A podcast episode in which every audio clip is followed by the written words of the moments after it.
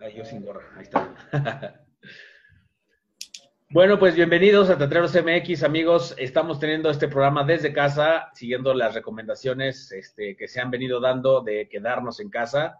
Y hoy cuento con dos invitados en vivo, bueno, eh, este, en línea, conectados aquí conmigo. Este, quiero presentar a Quetzal Cortés y a Javier Villanova. Muchísimas gracias por conectarse, por su tiempo. Hola. Pues bueno, vamos a platicar de dos proyectos este, que obedecen a esta iniciativa de poder estar haciendo cosas en línea, en tanto que las, las salas de teatro no estén abiertas, en tanto que sigamos eh, conservando esta dinámica de estar en casa, de estar un poco aislados y este, confinados en nuestras casas. Y ese es uno de los proyectos que es teatro online. Y el otro que es este, algo que va a suceder una vez que esto eh, se, reajuste o, regresemos a la normalidad, ¿no? Entonces, ¿qué les parece si empezamos hablando de teatro online? ¿Por qué no nos platican? Bueno, tú, Quetzali, que estás un poco en la, en la parte de los cimientos de este proyecto, y Javier, pues entiendo que estás también este, participando de alguna forma, ¿no? Tal, este, pues sí, como decías, eh, justo el proyecto que ahora se llama Tercera Llamada Live Online Now, es justo una respuesta a este momento que estamos viviendo, en donde, por un lado, queremos que la gente siga disfrutando de contenido, de gente que está involucrada en el teatro eh, desde sus casas, que se olviden un poco de, la pandemia, una de las de las reglas de la invitación que hicimos. Esta es, una idea que tuvimos a Miguel Santarrita y yo y que invitamos a Tercera Llamada a formar parte para alcanzar eh, un mayor grupo de personas en cuanto a creativos. Eh, y pues una, una de, las cosas que desarrollamos como ideas para la invitación fue justamente eh, alejarnos un poco de, del tema dramático, es decir, que la gente no esté viendo estas escenas cortas y que se preocupe más, sino que al revés, que, se relaje y que esté a gusto en su casa. Y por otro lado, que eh, si no conocen a la gente que está involucrada, pues conozcan a gente que está involucrada en el teatro que se hace hoy en día. Y si ya nos conocen, pues que no que nos, nos pierdan de vista, que no pierdan de vista a estos creativos y que de alguna manera pues el teatro mexicano siga presente en las vidas de, de las personas. Ese es un poco el objetivo, ¿no? Hacer que, que, que, la actividad artística o la actividad escénica pues no pierda este momentum, ¿no? O sea, no pierda continuidad, que si no, bien no podrá ser en las salas de teatro, este, pues esta opción en línea suena bastante interesante. ¿En qué consiste o, en, qué va, en, qué va, a consistir? Pues eh, sí, la idea es justamente esa. Eh, también digo, todas las personas que estamos involucradas en este proyecto, que en un segundo les digo quiénes son para esta primera etapa, porque pues como no sabemos cuándo va a terminar esto, ya estamos planeando una segunda etapa o una tercera. Este, igual si afortunadamente se levanta la, la cuarentena, pues de todas maneras terminamos el proyecto no lo dejamos a medias, pueden conectarse. y este y pues eso, bueno, les decía, las personas que estamos involucradas, pues amamos lo que hacemos. Ah, y pues no es, no es una cosa egocéntrica de no me dejen de ver, no me dejen, sino es una cosa de necesito hacer, necesito crear, necesito hacer ficción. Creo que en eso tenemos en común todos los, directores y nació pues como una, una cosa muy inocente. A, a, a varios creativos los, les llamé personalmente y les dije, oye, este, quiero hacer contenido para que la gente pues, que está en casa pueda estar disfrutando eh, contenido nuevo, algo diferente, algo en este formato. A Miguel Santarrita le gustó mucho la idea, se lo comentó a los chicos de tercera llamada y nos juntamos a hacer a una estructuración ya más formal de, este proyecto en específico. Pues, las reglas son básicamente eh, un monólogo. Iniciamos con un monólogo, pero, pero abriendo la posibilidad, posibilidad de que el creativo dijera, no, necesito dos actores, necesito tres actores. Ok. Este, de 15, 20 minutos, una escena de cualquier género dramático que se pueda contar desde una webcam. Y eh, nuestra invitación hacia los dramaturgos justo fue, eh, no te, no te limites, pero intenta aprovechar la realidad y no negarla. Es decir, este, va a ser en una webcam, intenta que eso, eso, eso se mantenga. No es una cosa de, ay, aquí ya no estoy, esto no existe, no existe mi cuadro, no estoy en mi casa y te voy a representar Hamlet en, este, en el siglo XVII, XVI. No, no, no. Esto es, estoy en una, el personaje está en una webcam. ¿En una sala? ¿O en una, en una sala, en una cocina, en... Parte de eso es, es parte de la invitación de, hacia los eh, dramaturgos y hacia, y hacia los directores. Eh, eh, esa es la otra regla. La otra regla es que se pudieran ver online, es decir, que el actor no se tuviera que trasladar a la casa de, del director ni viceversa. Eh, respetar las reglas de esta cuarentena y usar las limitaciones como posibilidades creativas. Es, es algo que a mí particularmente siempre me ha llamado mucho la atención, eh, siempre me ha gustado en, en el trabajo, que todo lo que te limita, que lo uses como algo positivo en lugar de como algo negativo. Entonces, en lugar de pelearnos o, sentirlo como, ay, no es que tengo que estar en mi casa, sino, no, no, no, ese es el, juego. Este, estás en tu casa, tu director te va a dirigir desde otra casa con una conexión a internet y pues veamos qué es lo, que sucede. es netamente un experimento. Y es aquí donde nuestro querido Javier, Javier Villanova, dramaturgo, actor y director, entra en esta jugada, ¿no? efectivamente. Eh, también. Efectivamente un, bueno, les voy a decir de una vez eh, qué dramaturgos invitamos y luego particularizamos con, con Luis Javier.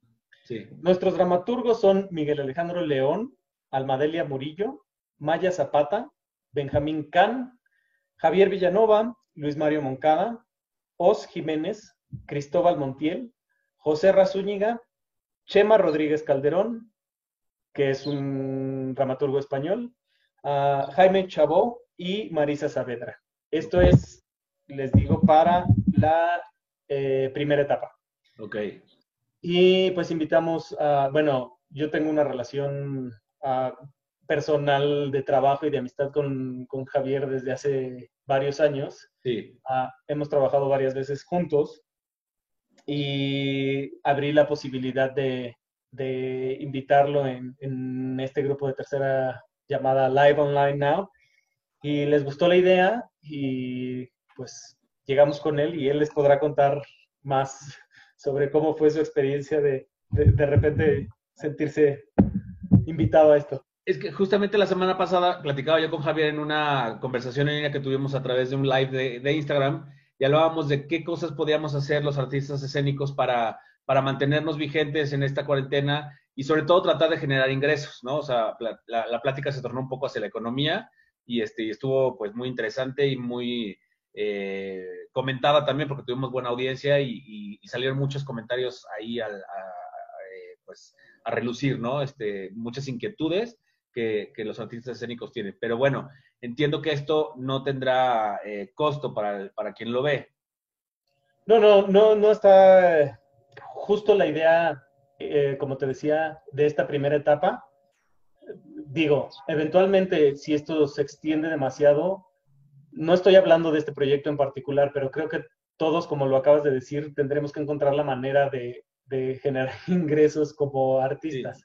Pero al menos en esta primera temporada no estamos considerando cobrar, esto es completamente gratuito, tienen que seguir las, las redes de, de tercera llamada y ahí este, les mandan a través de las redes un mensaje y ellos te contestan con el vínculo para entrar a, la videollamada y la contraseña.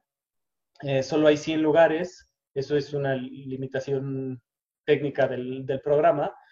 Y completamente gratuito, tú entras y idealmente te la pasas muy bien, te olvidas un rato de, esta situación. Ok. Bueno, Javier, te, te cedo la palabra, entonces platícanos cómo, cómo llega a ti esta invitación, cómo lo ves, este, por qué decides participar, con qué estás participando, etcétera. ¿Cómo estás? Hola, ¿qué tal? Qué gusto saludarte, querido Rafa. Y bueno, como siempre, un placer enorme estar compartiendo la mesa con Quetzal y Cortés, que es un actor al que yo admiro mucho y quiero desde hace, como él ya dijo, desde hace muchos años y con quien he tenido pues el gusto de pues, escribirle obras completas. La verdad es que no es la primera vez que, que, no solo colaboramos, sino que yo le escribo textos pensando en él, para él o para algo, una inquietud suya o una inquietud mía que deriva en él. Eh, entonces, bueno, pues ahora que, que, estábamos platicando él y yo de hacer un proyecto eh, simultáneo a esto, o sea, no, no, no solo live, no este solo live de tercera llamada, sino él y yo estábamos hablando de eh, hacer algún tipo de teatralidad que tuviera que ver con eh, celulares, virtualidad, espacios. A mí tú sabes, la gente que me conoce sabe que me gusta mucho trabajar con espacios no convencionales. Y pues yo veo esta pandemia, estos límites como la, quizá el despertar o el nacimiento de un nuevo espacio no convencional a explorar dentro de la teatralidad aunque ya habrá quien discuta o no discuta si es teatro o no es teatro, como siempre, los, el teatro que toca linderos o que se sale de la caja o que se sale del edificio, o ya no digamos del edificio, del espacio físico, pues ya eh, siempre generará polémica, pero a mí me gusta mucho la exploración de lenguajes alternativos. Y hablábamos, Ketz y yo, de la posibilidad de crear esta, una obra o una incluso una miniserie que fuera teatro o no, que fuera en vivo o no, estábamos discutiendo, y bueno, yo ya le escribí una cosa que es aparte, que ya esperemos pronto también tenga salida, que no es exactamente este proyecto, es otra cosa, eh, muy divertida y muy entretenida. Pero eh, fue en eso que me dijo, bueno, eso que hiciste está muy bien, me gustó mucho, pero te quiero invitar a, como dramaturgo a eh, Live Tercera Llamada. Y justamente me dijo, pero hay ciertas restricciones distintas a las que hiciste para esto que vamos a hacer juntos y tal y tal. Me empezó a contar y a mí pues me emocionó mucho por lo que decía, por la exploración de la, de la no convención y justo porque creo que eh, más allá de la discusión estéril de si esto es teatro o no es teatro, si es corto, cine o televisión en vivo, a mí me parece que eh, los creadores no podemos eh, relegarnos a ser solamente observadores de la realidad, de la crisis o de la epidemia. Tenemos que ser siempre la vanguardia, la punta de lanza los que generan las primeras respuestas, aunque sean equivocadas, aunque sean, eh, pues son los primeros como aciertos, los que olfateamos, ahí nos metemos ahí en la, en la, en la zona crítica, en el punto de, de, de en la frontera, digamos, nos, nos, salimos y buscamos a ver si hay más comida en otra parte o a ver dónde hay más civilización o fuego, a ver qué más. Eh, Si es un acto como prometeico, a mí me parece que Tercera Llamada está haciendo algo prometeico, está aventurándose a lo desconocido y, me pareció muy rico, muy divertido el reto. Eh, no puedo revelar por instrucción de tercera llamada todavía el nombre de mi, obra virtual, ni quién la va a dirigir, ni quién la va a actuar. Lo que sí les puedo decir es que eh, estoy muy eh, complacido con el equipo creativo que se armó alrededor del texto. Es gente con la que yo quizá no fuera a trabajar en un tiempo cercano, es decir, no es gente que yo conociera, no está dentro de mi red de contactos, y pues siempre es muy gozoso el tener la oportunidad de a través de nuevos proyectos el poder colaborar con gente que pues no está en tu círculo cercano, teatral o gremial, es muy rico eso. Y también creo que algo maravilloso de este proyecto es que voy a poder ver cómo resolvieron otros dramaturgos que yo quiero, admiro y demás, este mismo reto, este mismo planteamiento, el ver cómo tuvieron que taclear esas o superar o darle la vuelta a estas mismas limitantes y ver en qué estilos y formatos y formas lo hicieron, porque por ejemplo yo, sin decir mucho, pues hice una comedia eh, con tono muy tenso, muy al estilo pinteriano, pero no deja de tener cosas muy cómicas y chuscas, y cosa que a mí eh, es un género que casi no, eh, yo, yo trabajo mucho más en la tragedia, en la densidad y en la cosa fuerte, y ahora, pues para este formato virtual, yo decía, yo me dije a mí mismo, si estamos compitiendo contra TikTok, que no podemos decir que no, o sea, la gente ahora está en su red haciendo swipe up, swipe, así de que te da tres segundos y si ya no le diste, no le generaste, no le interesaste, te hace un swipe up como si fueras Tinder y bye, así match para afuera. Yo decía, yo quiero crear algo que desde el principio te genere, aunque no sepas qué va a pasar y así, aunque no, el actor no esté en vivo y no esté el drama de sentirlo ahí, pues como no estás en un teatro que te obligue a quedarte ahí, no pagaste butaca, no nada, pues sencillamente si fue gratis y estás en la transmisión y te da flojera, pues te sales y ya, punto, te desconectas y ni quien te ve haciendo así para salirte, ¿no? Entonces, dije yo, o sea, tiene que ser divertido y más que eso, hablando de lo que hablábamos de economía y teatro el otro día, tiene que ser comercial en el mejor sentido de la palabra, porque estamos aterrados los teatreros o los creadores de que algo se venda, que genere eh, comercio, que genere eh, un, un, cliente, que genere eh, compra y venta, es decir, que haya un interés como que queremos decir, o somos de culto o estamos del lado de, o sentimos que estamos haciendo la familia peluche, ¿no? O sea, estamos, estamos muy polarizados. Y yo quería como despolarizarme, eso fue un reto personal, y hacer algo que no dejara de ser teatro, que no dejara de tener densidad, que no dejara de ser un eh, crítico, que no dejara de tocar la pandemia, pero que fuera muy divertido, muy accesible y muy eh, comercial y que se pueda volver a ver o que se pueda volar pueda volver a funcionar y que no pierda vigencia, no importa si estás en la pandemia o no, si lo hace otro actor o no, y sea así. Y también pensé, esto se podría hacer en un teatro, y dije, no, quiero escribir algo, como decía que, que solo, o sea, que, que si alguien lo hiciera en un teatro, fuera chafa, o sea, que la gente dijera, no, necesita el soporte para el que se escribió.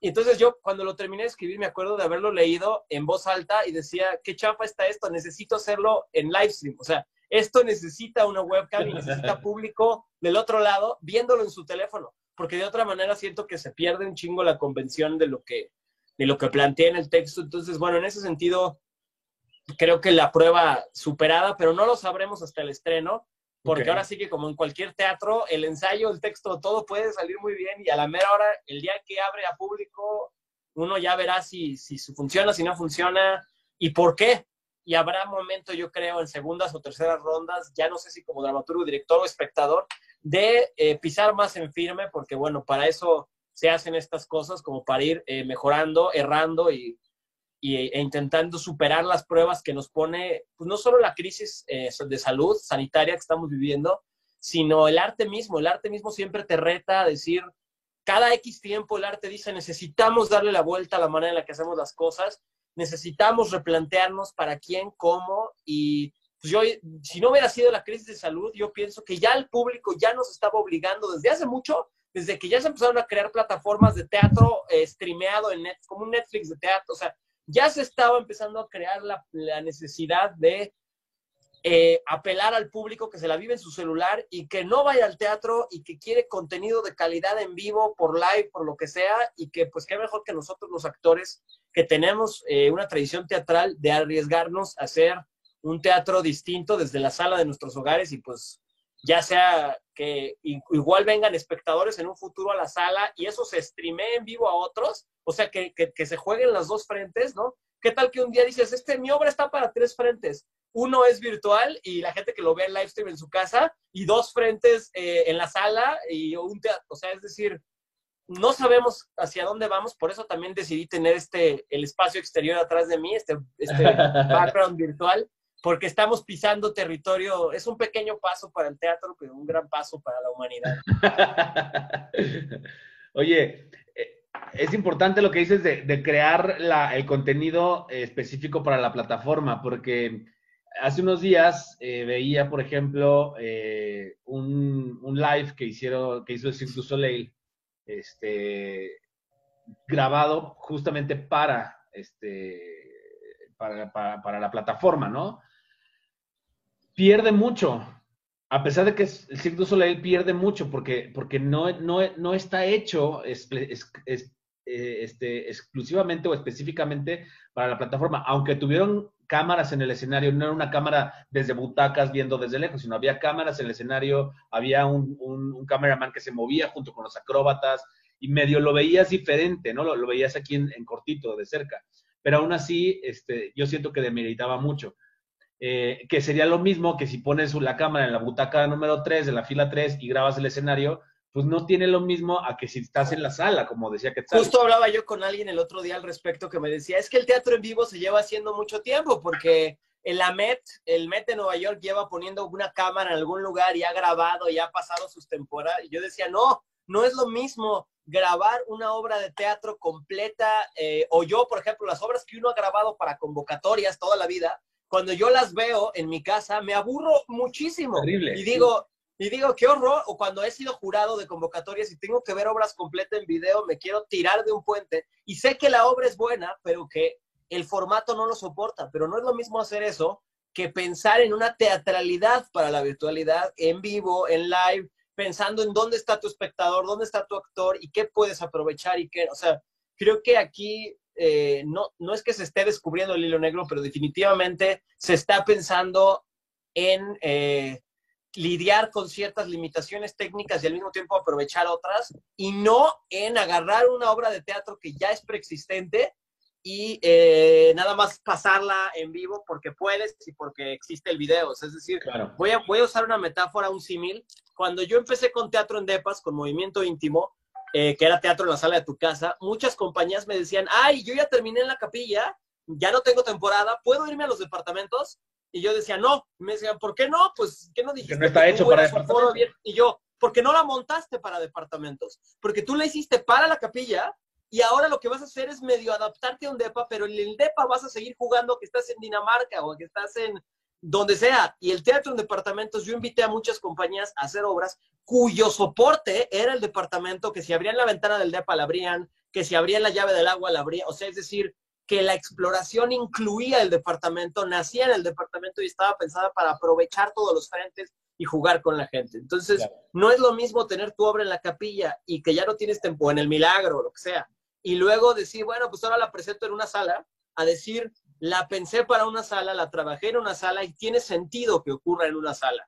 O sea, creo que es lo mismo un poco aquí, o sea, no, no es lo mismo grabar tu obra y pasarla en la tele o en live o en live a diseñar una especie de teatralidad para celulares, para computadoras, pensada en vivo, con los actores, como lo está haciendo Tercera Llamada y Quetzal y Miguel Santarrita en este momento, invitando a una serie de colaboradores como Chabó, como Luis Mario Moncada, como gente que además en su área también han sido punto de lanza y que han explorado muchísimo los lenguajes Chabó en las comunidades con las estampas de Zapata y bueno, de Luis Mario Moncada ni se diga, o sea, que fue de los primeros creadores que empezó a arriesgar muchísimo en lenguajes escénicos y estéticos y en colaboraciones internacionales y en romper la palabra y búsquedas actorales, o sea, la verdad es que creo que Tercera Llamada logró capturar un equipo eh, que, ve, que comprende la visión que ellos tenían de ir, ir más allá de solamente transmitir lo ya hecho que se pensó para un teatro, ¿no?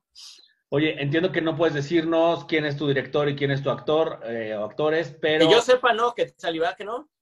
Eh, les puedo contar quiénes son los directores y los actores. Aún esta semana, este, si están pendientes a las redes de tercera llamada, que están como 3A llamada, todo junto en minúsculas, en Instagram y en Twitter. Este, ahí van a poder encontrar las actualizaciones. el número 3, una A, llamada. Número 3, A, llamada. Todo junto, eh, en minúsculas. No se confundan con 3, era llamada, no 3 era llamada, 3 A llamada. 3 llamada. Les puedo decir quiénes son los directores y quiénes son los actores. Ahora no les puedo decir cuál se junta con cuál. Ah, pero antes de que lo digas, quiero entender algo. O sea, Javier no eligió a su director ni a su actor, sino que se los, ustedes lo asignan al texto de Javier. Sí, es parte de, lo que decía Javier indirectamente. Ah, queríamos también abrir la posibilidad de trabajar con personas que quizá, no forzosamente, pero quizá no trabajaríamos comúnmente. Ok. Es decir, que no fuera una cosa de yo te escribo esto y quiero que sea tal persona y quiero que lo dirija tal, o este, mira que yo quiero un texto de tal persona, o a ver, dame el texto de tal persona y veo si parte del juego era, pues aprovechemos este, este tiempo y que no hay un cobro y que no están cosas ah, más grandes en riesgo, que no está una, eh, una taquilla eh, como apuestas. No, no, no, la apuesta va por otro lado entonces, pues tratemos de hacer unos equipos más, eh, mejor dicho, menos comunes. Ok. Entonces, a ver la lista. Eh, de esta primera etapa, vamos a tener de director a Miguel Santarrita, a Katina Medina Mora, a Cristian Magaloni y a un servidor, a Quetzalí Cortés. Ok.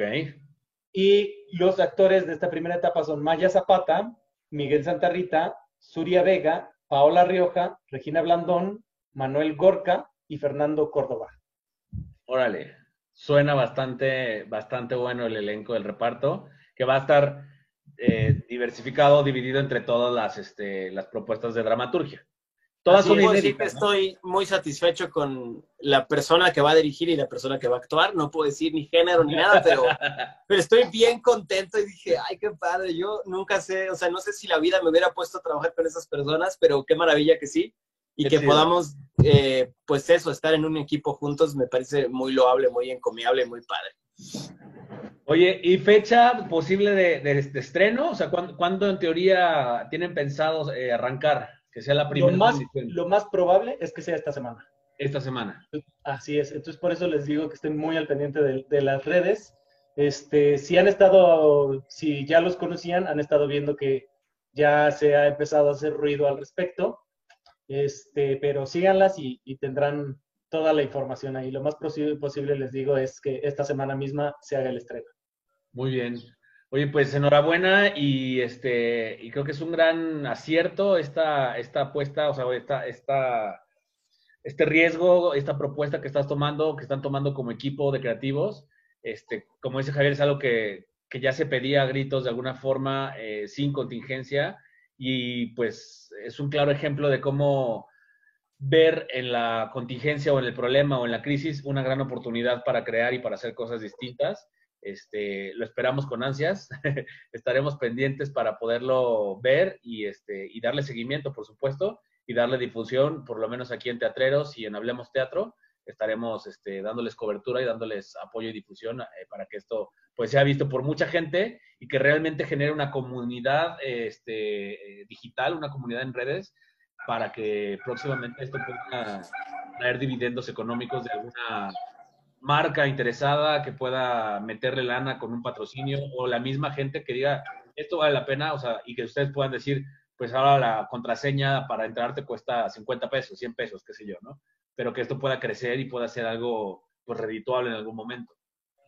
Sí, sobre todo esperemos que la cuarentena se levante y entonces, como les gustó el trabajo que hemos hecho para este lenguaje, que como dice Luis Javier, es discutible si es teatro o no.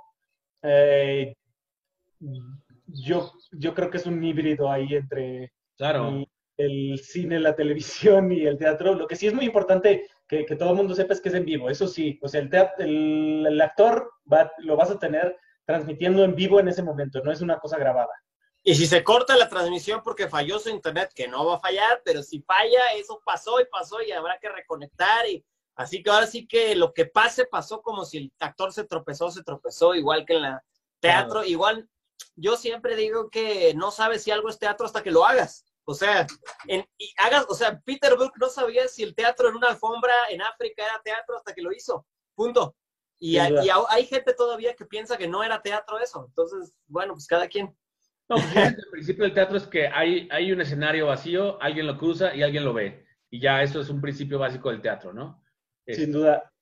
Y, lo que esperamos aquí, digo, la mayor apuesta, más allá del riesgo que este proyecto implícitamente está trayendo, es pues que la gente se la pase bien y que esto se levante, que podamos regresar a los teatros y entonces la gente esté interesada por saber qué están haciendo estos dramaturgos en el teatro, en, el recinto convencional. Este, claro. y estos actores y estos eh, directores y, que e, es también eso, una invitación al teatro. Si ya después esto se prolonga, pues tendremos que encontrar nuevas maneras, como yo sé por todos mis conocidos que todos estamos tratando de encontrar nuevas maneras de, vivir en estos tiempos. Claro. Eh, pero yo ya vendo tamales virtuales los domingos, ya tengo un puesto de pancita virtual. Pues sí, hay que hacerle de todo. y vendes mezcal también, ¿no? Sí. Por cierto, muy bueno. Y lecturas de tarot en línea también hacemos. Y aquí se le maneja todo, no se preocupe. pues muy bien, pues este, sigamos el pendiente de esto. Eh, muchas gracias, Quetzali, por, por aceptar conectarte y por estar aquí de invitado. Este, digo, si tengo entendido que tienes por ahí de ensayo o necesitas continuar con, con actividades ahí. Sí, justo, justo hoy estamos en ensayos generales y técnicos de, de cómo está funcionando eso. Este, si estoy un poco despeinado es porque estaba justo en el ensayo de mi obra y eh, cerré el ensayo de mi obra y aquí estamos. Muy bien. Pues bueno, si, si necesitas este, continuar con, con, con eso, eh, adelante. Si quieres este, permanecer aquí, voy a seguir platicando con Javier acerca de otro proyecto. Este, bienvenido. Este, tú, tú dime lo que necesites, ¿eh? Sí, sí tengo que, sí tengo que dejarlos, pero no, no, me quiero ir sin invitarlos, pues justo a que estén al pendiente de las redes de tercera llamada. Y, este, y pues también que estén al pendientes de qué es lo que están haciendo los creativos en general. Mi, cuando yo hablé con, con todos los, los creativos, este, les decía justamente, mira, uh, aprovechemos esto yo no quiero decirte, bueno, cuando hablé con, con Javier específicamente, eh, no quiero decirte qué es lo que tienes que hacer. Y de repente a Javier se le ocurrió otra idea completamente diferente. Y, y, también esperemos que, que, vea la luz. Ojalá. Uh, eso, no es, eso no es en vivo, pero a lo que voy con esto es que, pues que si eres creativo, haz uso de tu creatividad y eh, pues aprovecha este momento como algo positivo y, digo, si ya sabemos que esto es una pantalla que no es HD, que hay miles de cosas que, pueden salir mal, que se puede desconectar, que la, la, ¿cómo se llama? Que la definición de una cámara no va a ser nunca lo que vas a tener en una televisión. Pues aprovechalo para probar cosas, para experimentar y aprovechalo para potenciar en este momento tu arte y, y, y pues hacer comunidad, que al final el teatro se trata de eso. Oye, ¿y será a través de Facebook o de Zoom o de alguna plataforma conocida o este o es un programa nuevo? Sí, ahorita estamos probando Zoom. Ok, muy bien. Así es. Pues muy bien, entonces estaremos pendientes. Recuerden, este eh, es, recuérdame la red social. Es tercera llamada, es 3A llamada. En, en Facebook. Sí. Instagram? sobre todo en Instagram y en Twitter. Ah, ok. 3A llamada en Instagram y Twitter. Bueno, pues estamos... ahorita lo van a reconocer porque justo está el logo de tercera llamada live online now. Entonces, llama, llama la atención luego, luego. Perfecto, pues muy bien. Pues bueno, muchas gracias, Quetzali. Este... Un abrazote y muchas gracias por tenerme. Igualmente, gracias. Hasta luego. Un abrazo.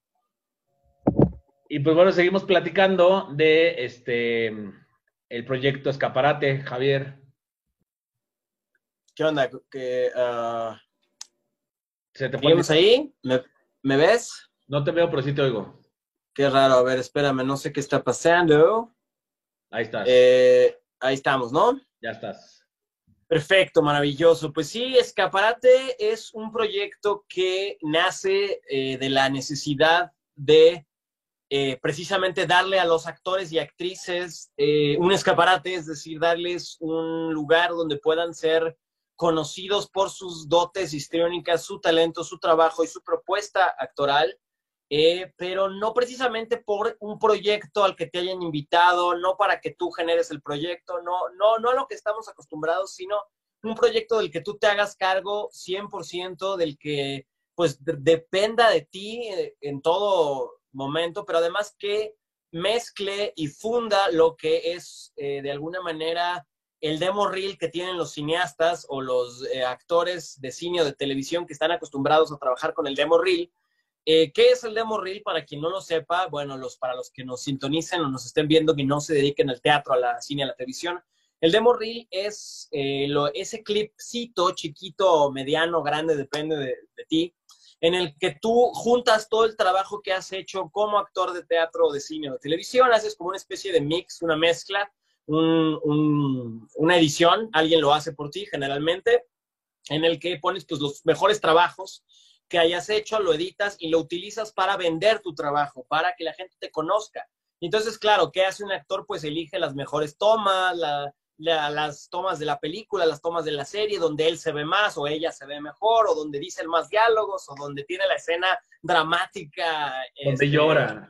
Donde llora y donde tiene que romperse super, o donde está con la, la lagrimita aquí, ¿no? Entonces, bueno, yo pensaba si había una manera de hacer una especie de teatro de morril, es decir, un teatro donde a ti te interesara invitar directores, eh, directores de casting, directores de cine, de teleteatro o otros actores a ver tu trabajo actoral, pero no dentro de una obra, no dentro de, ven, ven a ver tal obra y yo salgo, ¿no? O sea, como que es lo que uno generalmente hace, sino venme a ver solo a mí y no necesariamente en un monólogo de una hora, hora y media y no necesariamente en un proyectote que yo levanté para una temporada, sino al contrario, como una especie de gimnasio actoral, que era como mi interés, donde tú pudieras poner a prueba cómo resuelves tú, cómo trabajas tú y eh, sobre todo qué es eso que te particulariza.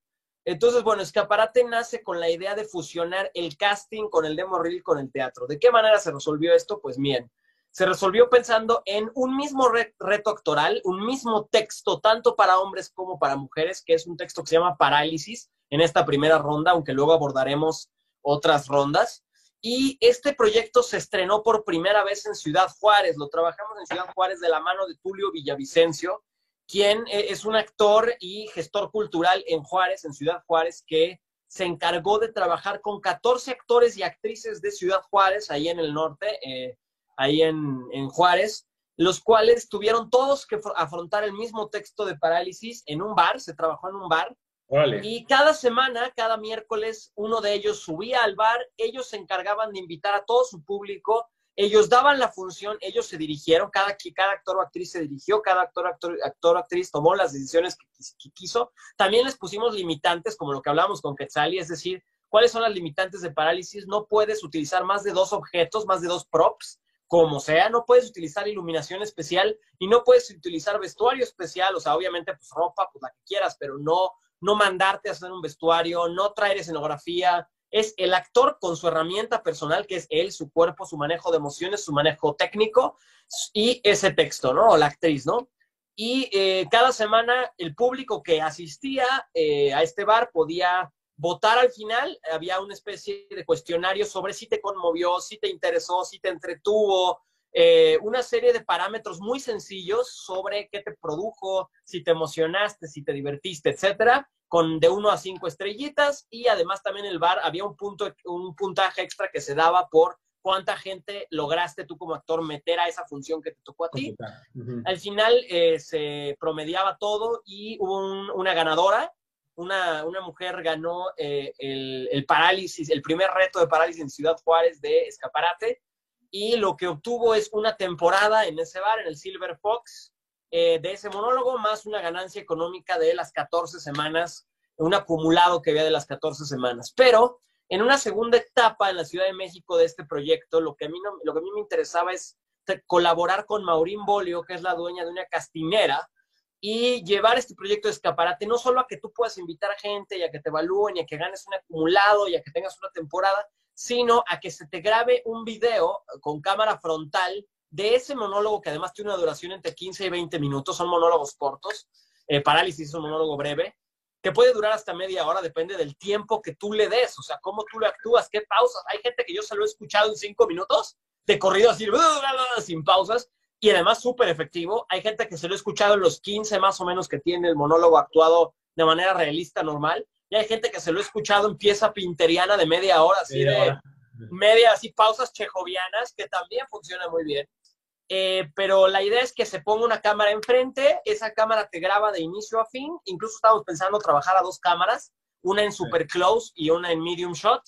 Y al finalizar las semanas, que además en vez de que sean 14 actores, estamos pensando en DF trabajar con 28 actores y actrices, y además trabajar con tres actores por semana en un espacio, ya sea en la castinera de Maurín o en un espacio no convencional, y en una sala o en una pared, una pared blanca como tipo casting, self-tape.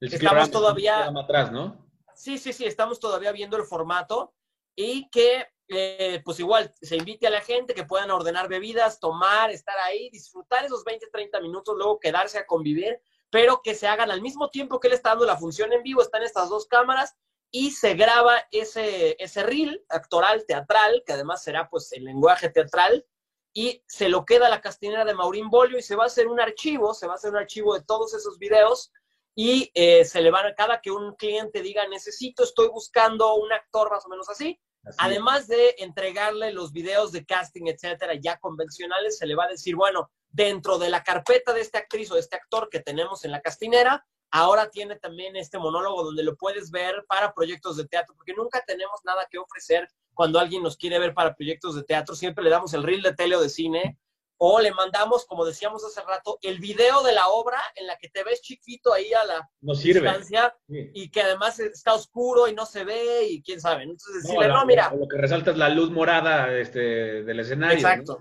Entonces queríamos tener eso que ofrecer, pero también a veces muchos creativos de cine quieren verte teatralmente o quieren verte en algo, porque además este, este monólogo es un monólogo que se presta a la contención, que se presta a que de pronto hables así. Y además, como va a ser un espacio íntimo, es muy probable que no tengas ni que proyectar la voz, ni que hacer grandes gestos. Ni... Lo más probable es que ese reel te sirva para proyectos de cine, para proyectos de cine documental, de tele, o sea, que te sirva también y que además estás en primer plano, que tú decidiste, tú apostaste, es como si prepararas un casting, tú, tú te dirigiste y tú lo, además, como ya, no sé si se entendió, pero la verdad es que cada actriz y actor se tiene que dirigir, no puedes contratar a un director, no puedes llamarle a tu amigo, digo, ya cada quien sabrá si hace trampa, pero lo ideal es que tú te prepares como si fuera un casting.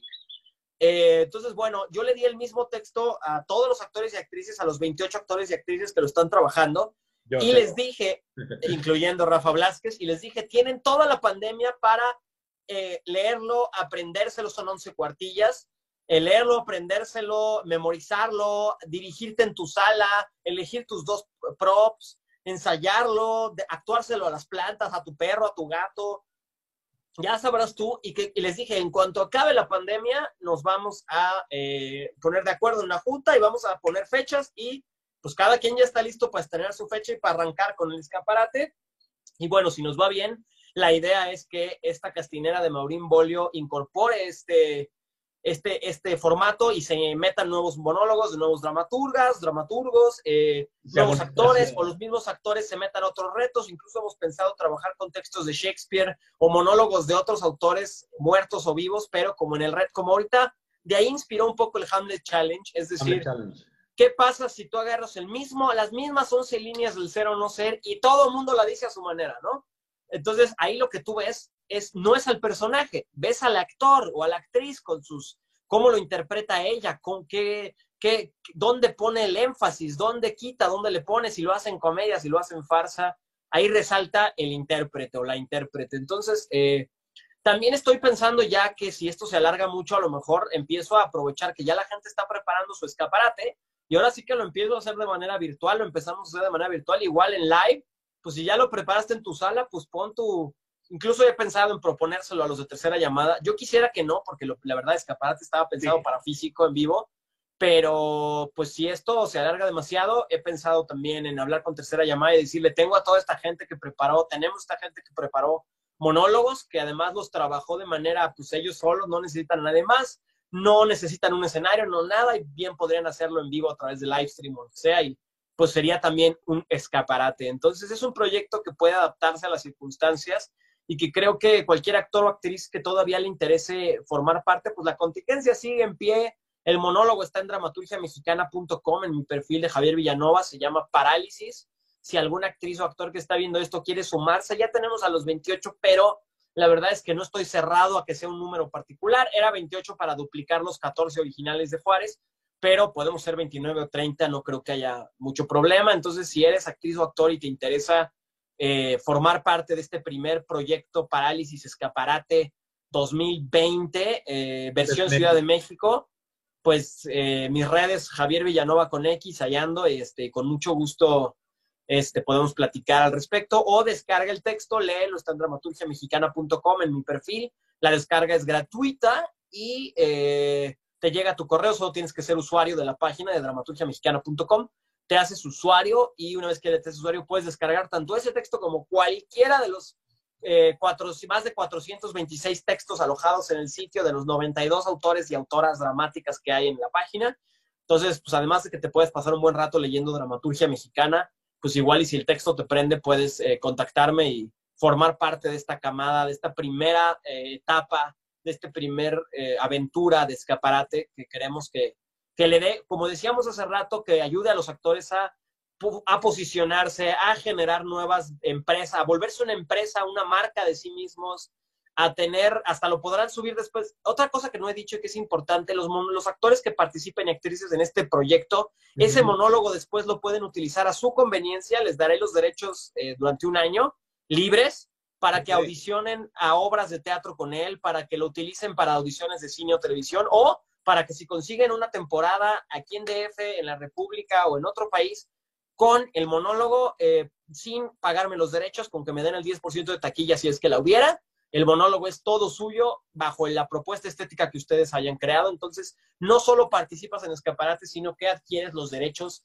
de un monólogo que si te quedó bien y te gusta el resultado, podrás explotar a conveniencia en un formato en un formato tradicional de teatro o para audicionar para cine o para incluso si lo quieres volver corto, o sea, ya sabrás tú qué onda, pero pues tendrás por un tiempo eh, considerable, un año, año y medio, todavía estoy por definirlo, los derechos de ese monólogo. Está bueno eso, está bueno.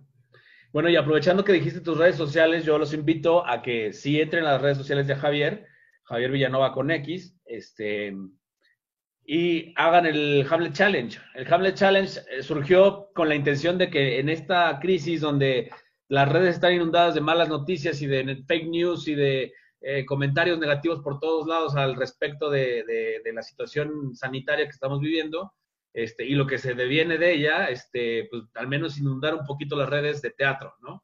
Y este monólogo icónico, emblemático de Shakespeare, o estas once líneas que forman parte de este monólogo de, Hamlet, este, pues es una iniciativa tuya, este, en donde invitas a todo mundo, a todos los actores y no actores, a que interpreten estas once líneas a como les dé la gana, como les dé la intuición, el sentir, este, eh, la creatividad, etcétera. Y hemos visto bastantes este, propuestas divertidas, creativas, eh, emocionantes. Y realmente invito a que, a que se sumen a hacer este challenge, porque el, que mucha gente lo haga hace que esto se multiplique en un sentido de que los teatreros o la gente eh, que hacemos teatro, que nos gusta actuar, estemos unidos al menos en un hashtag, ¿no? Este, sí, y ¿sabes qué pasa? También yo lo, yo sé que la gente está acostumbrada a pensar que el teatro es de hueva, que el teatro es o el teatro o la cultura es denso, es pesado, es cansado y bueno, si piensas en Hamlet, lo primero que vas a pensar es que es alta cultura y que es casi un monólogo filosófico existencialista tipo Schopenhauer y como claro, ha habido mucha gente que lo actúa en el cliché de ser o no ser. Esa es la cuestión. Claro que uno está acostumbrado a pensar, me quiero dar un balazo, pero no solo la gente que no es teatrera, los, yo también como teatrero, cada que veo que la BBC o cualquiera sube al actor tal, de hecho el Hamlet Challenge nació de que yo vi que la BBC subió el, el, famoso monólogo interpretado, ya ni quiero decir el actor porque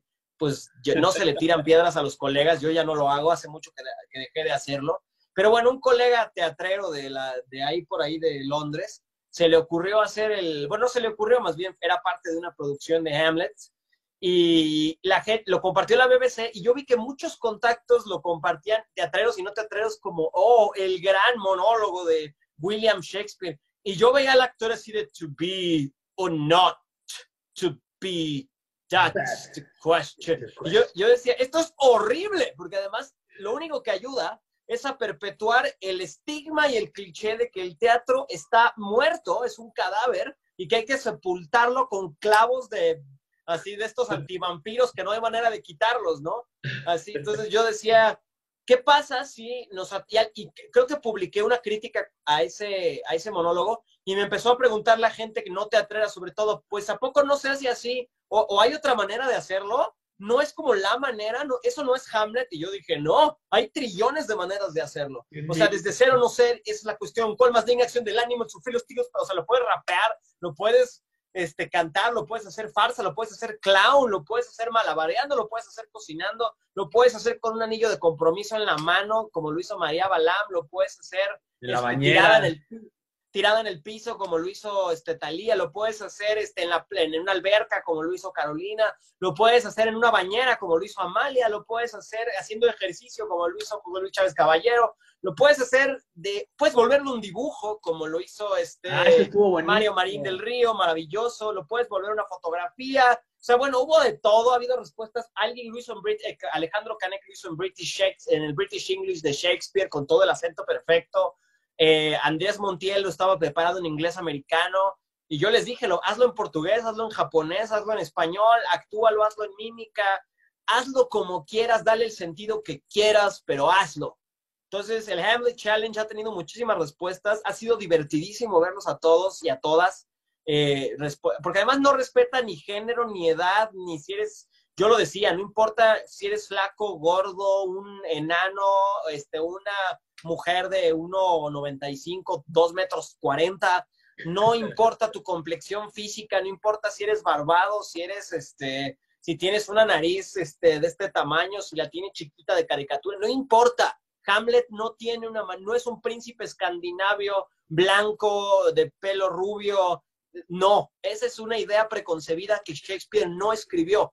Shakespeare casi ni pone acotaciones. De hecho, fue de los primeros dramaturgos que pues este, tú puedes montarlo como quieras. Y Peter Brook fue el primero en decir, bueno, de los primeros en decir, voy a montar un Hamlet negro con este, este, una Ofelia asiática. Y bueno, eso hizo locura y media. Y la obra sucede, porque no importa de dónde venga la gente, los personajes de Shakespeare son seres humanos y funciona. Entonces, ha, ha, sido maravilloso presenciar el Hamlet Challenge. Y sabes que ha sido bien padre ver a gente que no es actor ni actriz hacerlo y que a veces le sale mejor que a nosotros. O sea, la verdad, he visto gente que el papá de una amiga era entrañable ver a este señor de la tercera edad decirlo, se estaba divirtiendo, no lo hizo nada pretencioso, lo estaba leyendo, no le importó hacerlo bien, actuarlo, solamente lo estaba diciendo y le sucedía. Y yo decía, es que eso es lo único que tendría que hacer un actor o una actriz, permitir que estas palabras le vale. impacten de la manera en que solo a ella o a él le pueden impactar, como lo hizo este señor. Entonces, pues yo los invito, las invito, eh, sobre todo a los a la gente que, que, quiera ponerse a prueba a sí mismo con este monólogo y descubrir que es universal, que el teatro es divertidísimo y que en realidad todos tenemos algo de dramático, histriónico y mimético, todos somos contadores de historias, todos llegamos a casa y fíjate mamá que cuando salía ahorita en la pandemia había mucha gente en la calle y había un señor y ya estás actuando al señor. Entonces, todos tenemos eso, a todos nos importa reunirnos al fuego y contar lo que nos asusta o nos emociona. Y ahora el fuego es una pantalla. Entonces, pues, hashtag Hamlet Challenge, los invito y las invito a todas, todas y todes. Y pues creo que hay que buscar comunidad. También se trata de hacer eso. comunidad y de, y de tumbar los muros, porque los teatreros y las teatreras siempre estamos en el ego de qué estás haciendo tú, y tú qué, y yo qué traigo, y yo estoy haciendo un... Bueno, ¿y qué tal si todos ahorita estamos haciendo lo mismo? O sea, ¿qué tal si es salvar al teatro? Es una de nuestras, de esta crisis que enfrenta, en la que pues el teatro siempre se piensa en vivo y con la gente alrededor, y ahora que no podemos, pues creo que hay que mantenernos en la mente de los espectadores, que sepan que el teatro no muere, que sigue vivo y presente, y los teatreros hacer frente común, y los artistas hacer frente común y decir, el teatro vive, el teatro sigue, y ser o no ser no es, una, no es un problema. Los teatros seguimos y somos, y estamos y estaremos. Eso, pues eh, reitero la invitación, entren a las redes de Javier Villanova o incluso yo la tengo en, en la mía, que es arroba Rafa Blas. Este, ahí pueden checar las bases del Hamlet Challenge, las 11 líneas que tienen que aprenderse o leer este, y decirlas como, como ustedes quieran, como ya lo dijo Javier.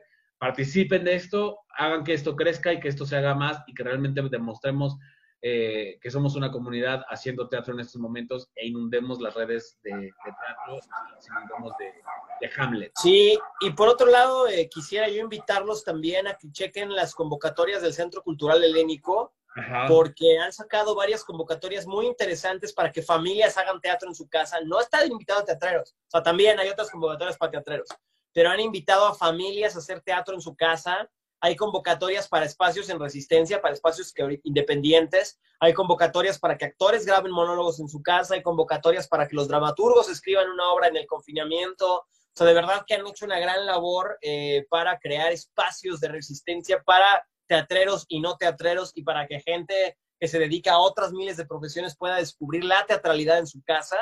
Y también, como decía yo hace rato, que se metan a dramaturgiamexicana.com. Es una página que además tiene apoyo del Centro Cultural Helénico. Ellos son los que nos dan el auspicio, el cobijo, los que hacen que la plataforma se mantenga ahí online. Y este, gracias a, Antonio Zúñiga y a su equipo que eh, han patrocinado desde que recuperaron la plataforma, la salvaron de, estábamos enfrentando unas dificultades de mantenerla viva, pues por cuestiones económicas y que éramos un, somos un colectivo independiente de dramaturgos, lo cual hace difícil mantener una página de ese calibre en línea. Pero bueno, el Helénico ayudó a rescatar eh, este esfuerzo colectivo y ahora está en línea eh, una página donde pueden encontrar a los mejores y las mejores dramaturgas y dramaturgos jóvenes y no tan jóvenes y de todas las edades de nuestro país y leer sus textos. Y qué mejor que si quieres tener teatro en tu casa, descargues un PDF, lo leas y te lo imagines y vas a ver que además es leer teatro te lo lees en media hora, 40 minutos porque es a doble espacio, ¿no? Entonces son diálogos de este tamaño a veces o monólogos, pero realmente se lee rápido y a veces la gente pone en Facebook, ¿ahora qué serie me aviento en Netflix? No, métete a dramaturgia.com y lee dramaturgia mexicana y aviéntate tres, cuatro textos del mismo autor o de varios autores o conócenos, léenos y te vas a llevar una buena sorpresa. Y también hay convocatorias por ahí de Teatro UNAM, eh, para, igual para, la, para, para este momento de crisis, y de la Secretaría de Cultura de Contigo a la Distancia. Entonces, opciones hay un montón, échenle ojo y como decía Quetzal hace rato, si eres creador, creadora, de verdad no pierdas la oportunidad de hacer algo en esta crisis, de no desperdiciar tu tiempo, porque estamos muy acostumbrados a que nos resuelvan las cosas, que un director nos invite, que nos llamen a un proyecto y está muy bien, pero también está perfecto ser generadores nosotros de iniciativas que redefinan la manera de vincularnos público, creadores y este sector eh, cultural gubernamental. Hay que unirnos de distintas maneras y reposicionarnos para enfrentar juntos esta crisis y el resto del tiempo que nos quede como humanidad, ¿no? Claro. Y bueno, aprovecho también este, para compartir el mensaje que, vi en, en, las redes sociales. Este, la familia de Tomás Urtuzástegui publicó en su Facebook que, este, que su obra, sus más de 400 obras están disponibles, o sea, él casi no cobraba por los derechos de montarlas. Eh, contáctenlos a través de la, de la, página de Facebook. Este, bueno, como saben, Tomás Utusasti partió de este, de este plano existencial este, la semana pasada, el día 8 de abril. Así pues, es. Y pues bueno, este, una gran eh, contribución a la dramaturgia mexicana este, de este hombre que, bueno, estuvo también como invitado en Teatreros MX. Y este, pues un tipazo, ¿no? Un, un hombre. Un ser maravilloso, maravilloso. Yo creo que era generoso. O sea, y además, ¿sabes qué tenía? Era humilde, de una humildad, pero verdadera, no de esta humildad actuada, no de una humildad política de que me convenía, no, de verdad yo me acuerdo en el rally, en uno de los últimos rallies teatrales que se hicieron en el IMBA, a él le tocó participar, bueno, lo invitaron a participar, y yo sé de muchos autores y autoras que dicen, no, yo ya no participo en el rally teatral porque eso se lo dejo a autores más jóvenes que están empezando, porque el reto de escribir una obra en un día, pues yo ya, que entren otros autores que quieran vivir la experiencia, o sea, y te digo de mucha gente que me dijo eso, y yo la verdad he vuelto a participar dos o tres veces porque me, me gusta mucho, es un reto que me entretiene y que me, que me atrae. Pero estaba Tomás Usastegui la última vez que yo participé y pues tenía en ese momento 86 años y una de las cosas que él decía cuando le preguntaron por qué alguien con toda su trayectoria, con toda su obra, eh, uno de los autores más prolíficos de nuestro país, pues por qué participaba, ¿no? En un rally que además pues las obras se hacen en un día, se hacen al vapor, y que son un juego, ¿no? Que realmente no, no, nadie se las toma, o sea, nadie se toma, es un reto, es un juguete escénico para un día, ¿no? Y él decía, yo lo que quiero es mantenerme vigente, quiero estar escuchando a los nuevos autores, quiero aprenderles, y dijo eso, quiero aprenderles porque quiero ver en qué están escribiendo y cómo lo están escribiendo para no quedarme atrás y para hablar de los temas que ellos están hablando y para entender lo que, lo que el teatro es ahorita. Entonces yo participo de lo que me llamen y estoy aquí y lo que salga de aquí la obra se la dejo al grupo que, que la tenga y si la quiere trabajar, se la doy. Y yo estaba escuchando eso y decía, y uno con sus chaquetas mentales de que si ya llegué aquí, que si ya soy no sé quién, o que si no, no, se lo dejo a los dramaturgos más jóvenes. Y Tomás Ortuzastegui, ¿no? Maestro a los 87 años, diciendo, yo quiero seguir vigente, quiero seguir aprendiendo de mis colegas. Y además, ese día me acuerdo que platicábamos todos, pues, de muchas cosas, pero él no, se acercaba a nosotros así de uno a uno y oye, tengo una duda de tu texto, ¿cómo hiciste para este giro de tuerca? Me pareció, pero de verdad, era, no era para socializar. Veías a una persona que quería entender tu dramaturgia para aplicarlo él en la suya, o sea, que estaba, y además alguien que tenía una capacidad, un oficio técnico, o sea, yo me acuerdo que fui a ver una obra suya eh, hace también no mucho, unos, unos años, uno o dos años también, no, este año pasado, este año pasado, eh, no sé si antes o después del radio teatral, pero fui a ver una obra suya. Y empezó la obra y yo la verdad es que la empecé a juzgar y dije, ay, ya se siente el teatro viejito, ¿no? Ya se siente como, pues que la obra, todos los personajes se presentaban un poco y había un poco de melodrama y la situación familiar y las cartas y la verdad, yo empezaba como a escuchar la cosa y decía, no, pues, o sea, está bien escrito y todo, pero ya se, ya se nota que es teatro como del siglo pasado. Yo en mi prejuicio, ¿no? Y la obra empieza a avanzar y se empieza a poner bien profunda y bien tensa. Yo me acuerdo que al final yo estaba con el nudo aquí en la garganta, la lágrima aquí, y con unas ganas de pararme a aplaudir, que dije, ¿y en qué momento me atrapó de esta manera y me dio el golpazo? Y, y dije, es que este señor tiene un oficio extraordinario. ¿Cuál era? Y además la obra era muy poderosa y muy profunda. O sea, parecía que al principio que te iba a agarrar por el gancho tradicional y no, y además de repente la obra tenía unos cortes y unos rompimientos súper interesantes, o sea, para nada era un texto convencional. ¿Qué obra era? Es que ahorita no me puedo acordar del nombre, pero él dijo que la acababa de escribir el año pasado o una cosa así, o sea que, porque seguía escribiendo, o sea, y seguía escribiendo tan activo como siempre. Entonces, la verdad es que yo, y dijo que la había escrito para las nuevas generaciones, y una cosa bien bonita, se paró, habló de su obra, todavía se quedó una discusión después de la obra con el público, una hora y media, o sea, con toda el, y queriendo escuchar opiniones, y dijo, a lo mejor le corrijo tal o cual cosa, ¿no? Y yo decía, este, este es el tipo de dramaturgo que yo me quiero morir siendo, o sea, de verdad.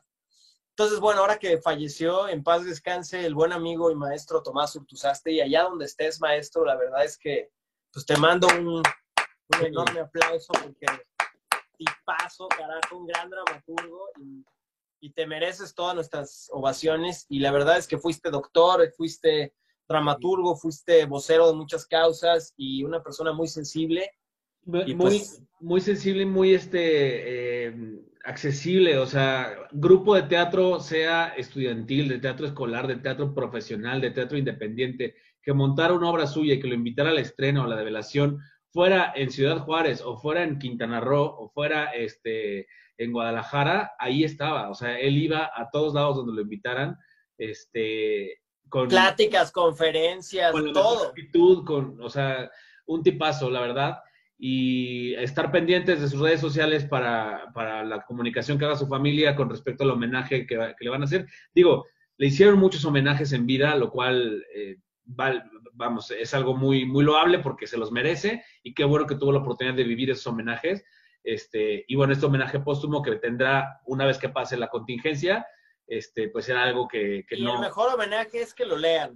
Que lo lean. Que el mejor homenaje es que lo lean y lo representando. Exacto. y lo estudien y que no, no lo dejen pasar porque es más, es tanto más contemporáneo que cualquiera de nosotros. Exactamente. Entonces también es otra propuesta que Tomás Urtuzástegui se mantenga vivo en los escenarios, vivo en, la, en las letras, este, en los salones, en las aulas eh, y, en los salones de ensayos, porque es alguien que, podemos tomar de cualquiera de sus 500 obras. O sea, tiene un acervo impresionante y este y bueno. Yo creo que él le haría muy feliz que, que lo lean y lo, lean y que lo representen, lo que lo monten. Creo que a ningún dramaturgo, creo que lo que más nos importa es eso, ¿no? O sea, que nuestra palabra sigue siendo encarnada.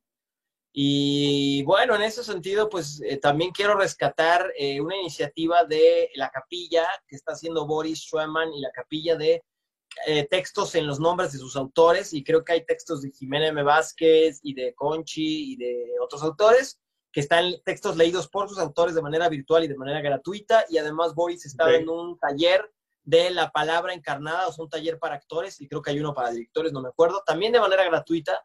Yo pude tomar ese taller eh, de manera presencial, el que da para actores, es muy buen taller. Entonces, bueno, ahora aprovechen porque de verdad las ofertas que hay ahorita para mantenerse activo, aprendiendo y creciendo como intérpretes, como creadores, son muchas. Hay que valorar los esfuerzos de los colegas y las eh, colegas y sobre todo acercarnos a las redes de la gente que, que está eh, creando iniciativas y apoyarnos porque más allá de que esto se acabe pronto, no, si algo le falta a la humanidad es volver a un pensamiento colectivo y menos individuado, porque el egoísmo yo creo que es una de las peores eh, epidemias que ha sufrido la humanidad. Peor virus. Y, y, eso, ese virus, la verdad es que no sé cuándo acabe, pero yo espero que, que, se, que, que parte de esta pandemia nos ayude a deshacernos del otro virus que es el egoísmo. Claro. Pues muy bien, eh, les decía, contacten ahí las redes sociales de Tomás, eh, sus hijos, sus nietos pusieron ahí unos teléfonos para que puedan eh, contactar a la familia, eh, no solo para dar sus condolencias, sino para buscar sus obras, ¿no? Entonces, este, eso me faltaba decir. Pues muchas gracias, Javier. Vamos a cerrar el programa. Este, gracias por estar, como siempre, dispuesto a compartir tu, tu conocimiento, tus proyectos, este, tu experiencia y yo creo que este, nos, nos seguimos viendo próximamente. Eh, yo soy parte de este proyecto de, de este, parálisis, así que ya casi lo tengo listo. Muy bien, ya, ya será un gusto verte y además vamos a aventar un comercial previo, el primer comercial que hacemos al respecto. Rafa y yo estamos trabajando en un proyecto nuevo, no podemos decirles mucho. Lo único que queremos es picarles la curiosidad porque eh, estamos preparando algo para espacios no convencionales, para cuando vuelva la pandemia también, que no solo es eh, parálisis y escaparate, estamos preparando otro proyecto en el que Rafa produce y actúa, así que lo van a poder ver en los escenarios junto con un equipo muy interesante que incluirá teatro, stand-up y otras cosas bien locas, con Javier Ibarreche Vargas, que es uno de los actores con los que ya trabajé, y una actriz que todavía no podemos revelar quién es, pero que pronto podrán conocerla, porque, bueno, Javier, porque ya trabajé mucho con él, puedo decirlo, y Rafa, porque está aquí, pero el resto del equipo se los dejamos en incógnita para que les despierte curiosidad y pronto ya les platicaremos qué se viene, porque se vienen nuevos proyectos y porque uno nunca, nunca deja de andar ahí haciendo cosas nuevas, sigue la mata dando, que siga el teatro, que viva el Hamlet Challenge, que viva el Fonca, que no desaparezca nunca. Nunca, por favor. Más, que, que crezcan los apoyos a cultura en nuestro país, que eso es lo que más falta en este país, cultura y educación, y que eh, el teatro de tercera llamada online eh, también sea un éxito y que todo lo que ustedes estén haciendo y emprendimientos caseros en línea, pre, post y durante la pandemia, eh, fructifiquen y nos hagan salir a todos como mejores seres humanos. Qué gusto estar en tu programa, Rafa, me encanta, eres un tipazo y gracias por crear estos espacios de convivencia y comunión. Y difusión. Muchísimas gracias, Javier. Y gracias a ustedes por estar eh, viendo esta Gracias, Trateros MX. Gracias por compartirlo. Recuerden compartirlo y seguirnos en nuestras redes sociales, arroba MoodTV con doble M, doble O, DTV, arroba Teatreros MX, tanto en Instagram como en Facebook. Y yo soy arroba Rafa Blas en Instagram. Síganme, eh, seguimos posteando ahí cualquier cosa, cualquier situación. Y arroba Javier Villanova, con X. Villanova con N, B chica y doble L. Villanova con O, porque luego buscan Villanueva y no. Ah, no Villanova. Es. Villanova, Javier Villanova en Twitter, Instagram y Facebook. Ahí nos encontramos. Y eh, pues nada, eh, un gusto saludarlos a todos. Felicidades a Teatreros MX por seguir abriéndonos la puerta a los creadores. Muchas gracias, Javier. Gracias a ustedes. Gracias a la producción de Mood TV. Gracias a Juanma que nos ayuda a hacer estos enlaces. Eh, este programa pues no fue en vivo, pero este, estaremos tratando de transmitir en vivo. La conexión a veces no es este, la óptima, pero si no es en vivo, al menos podremos grabarlo y subirlo una horita después para que ustedes lo puedan ver, compartir y que esta comunidad crezca. Muchísimas gracias. Nos vemos el próximo lunes, 19 horas, Teatreros MX.